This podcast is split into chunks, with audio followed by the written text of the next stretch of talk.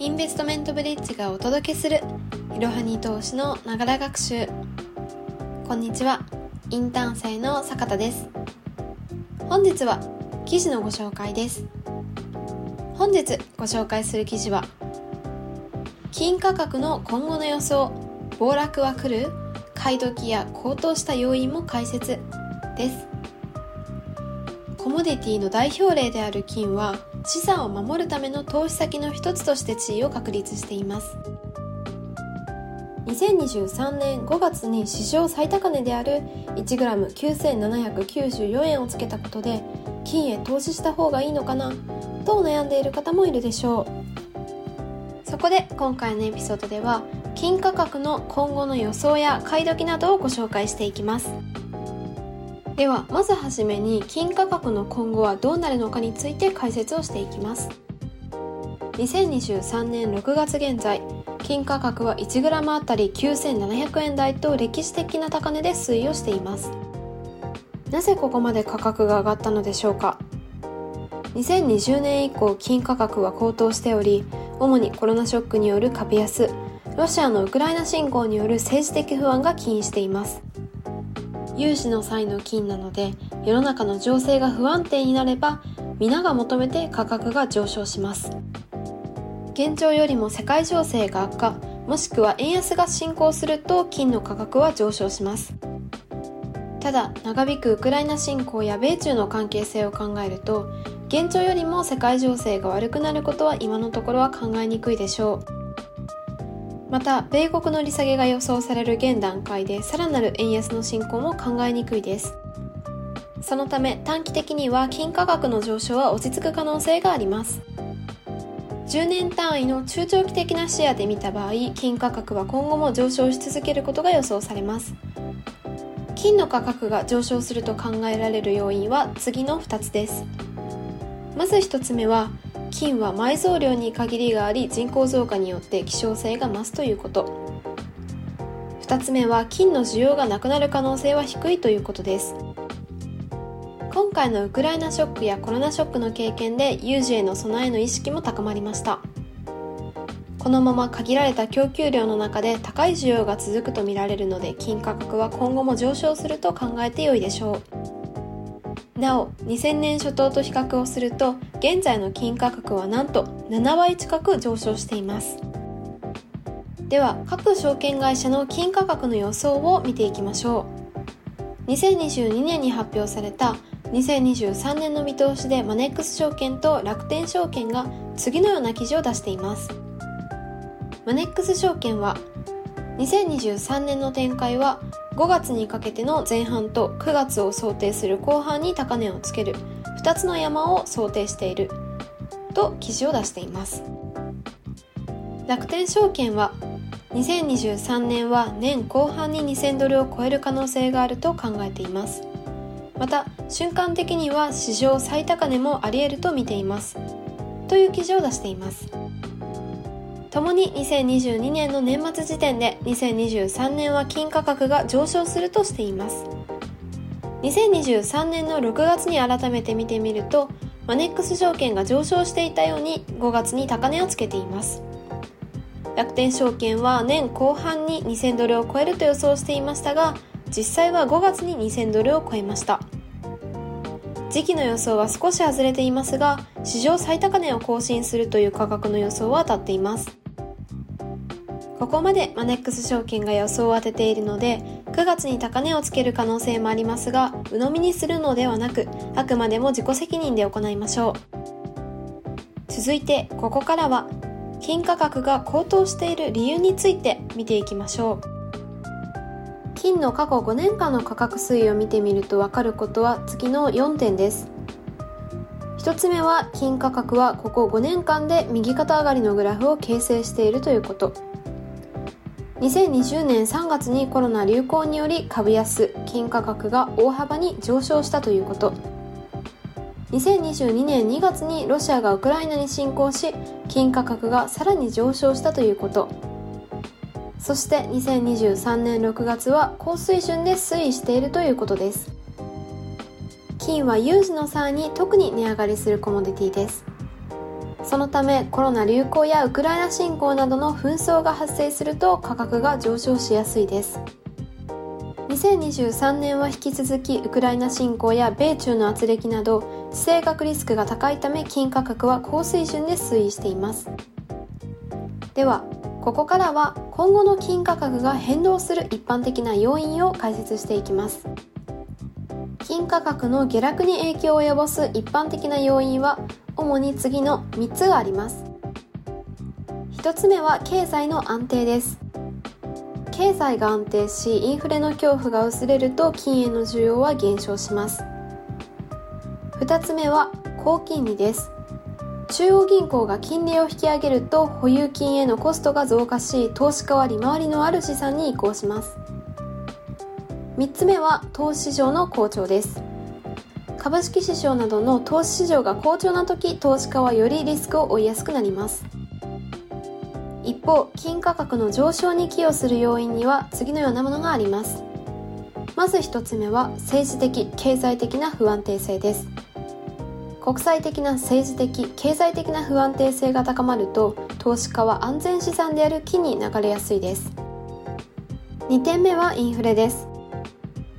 高インフレ期には金は価値を保持する手段としての役割が増し価格が上昇しやすくなります。インフレとは継続的に物価が上昇し自国通貨の価値が下がる状態を意味しています。基本的にインフレは需要が供給を上回り続ける時に起こります。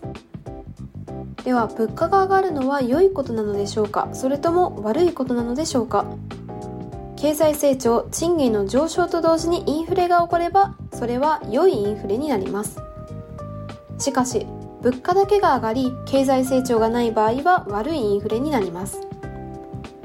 円などの通貨の価値は下がりますが商品価格は値上がりしやすくなるため金価格は上昇しやすくなります。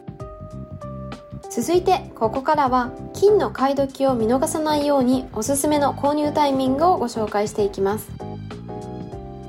まず1つ目の金購入のおすすめのタイミングはコモディティ市場全体が暴落中反転上昇の傾向が見えたタイミングです。コモディティ市場が全体的に暴落している時期は金購入の狙い目です。現在のような史上最高値付近で購入すると高値掴みとなる可能性があるため価格が下落した時期は買い時と言えます。しかし下落している時に買ったらさらに暴落するかもと思ってしまう方もいるかもしれません。不安な場合は上昇トレンドへの転換が見えた時期に購入するのも良いでしょう。底値を狙って買うのは難しいため市場の雰囲気が変わるのを待ってみるのもおすすめです。続いて2点目の金購入のおすすめのタイミングをご紹介したいところですが分散投資目的で長期的な積み立て投資をするならいつでも OK です。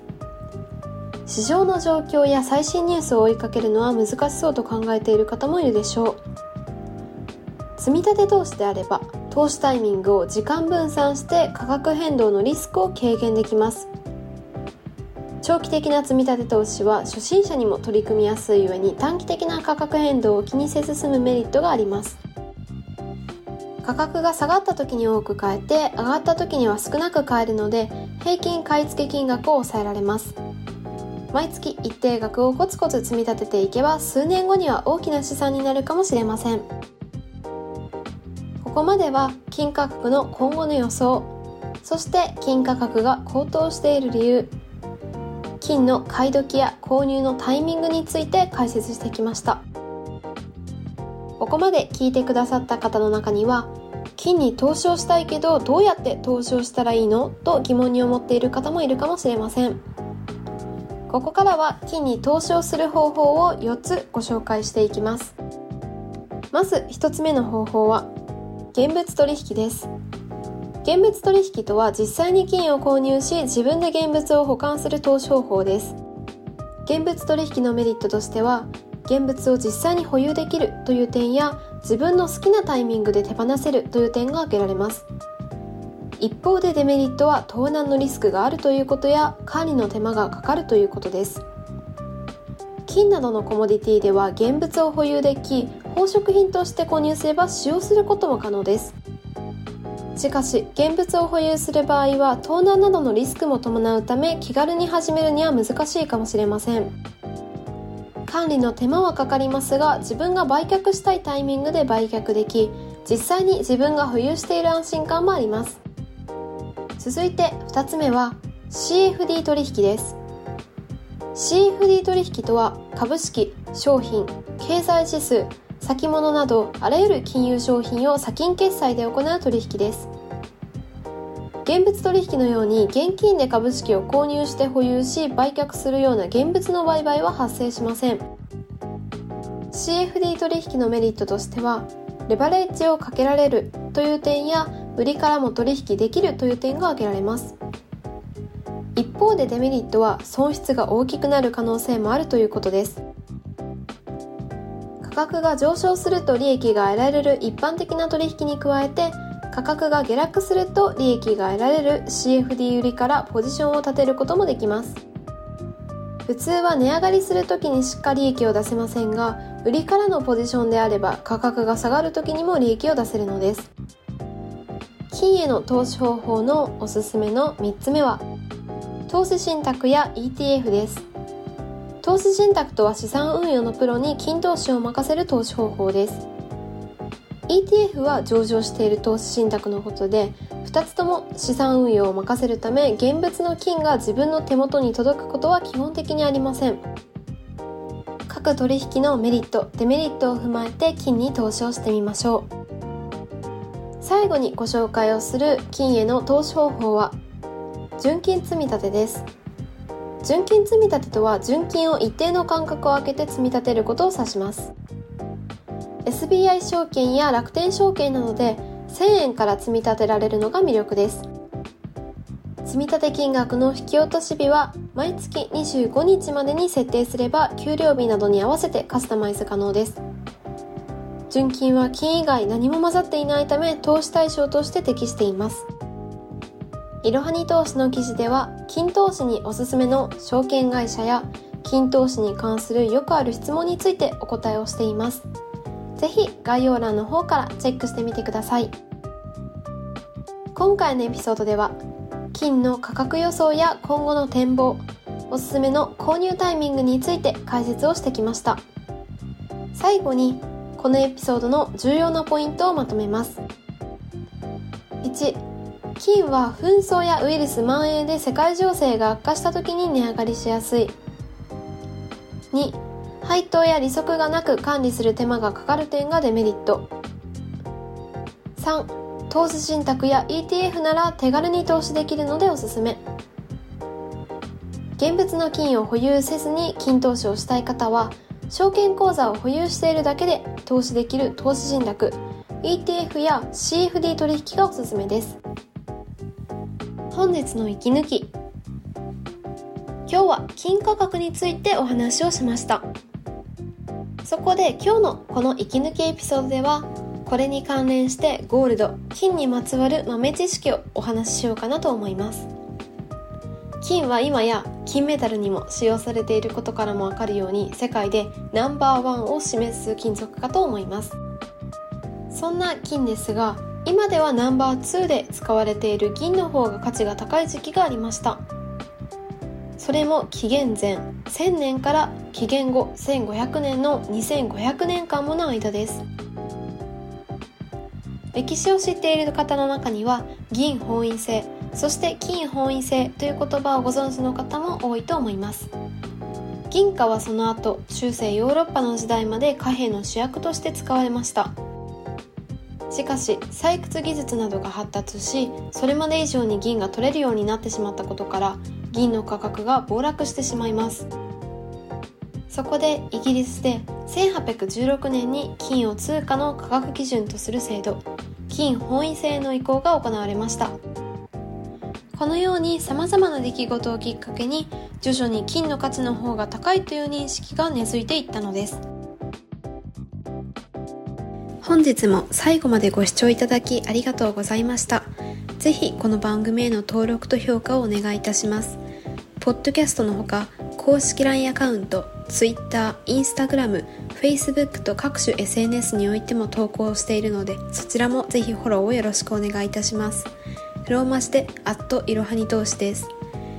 また株式会社インベストメントブリッジは個人投資家向けの IR 企業情報サイトブリッジサロンも運営しています。こちらも説明欄記載の URL よりぜひご覧ください。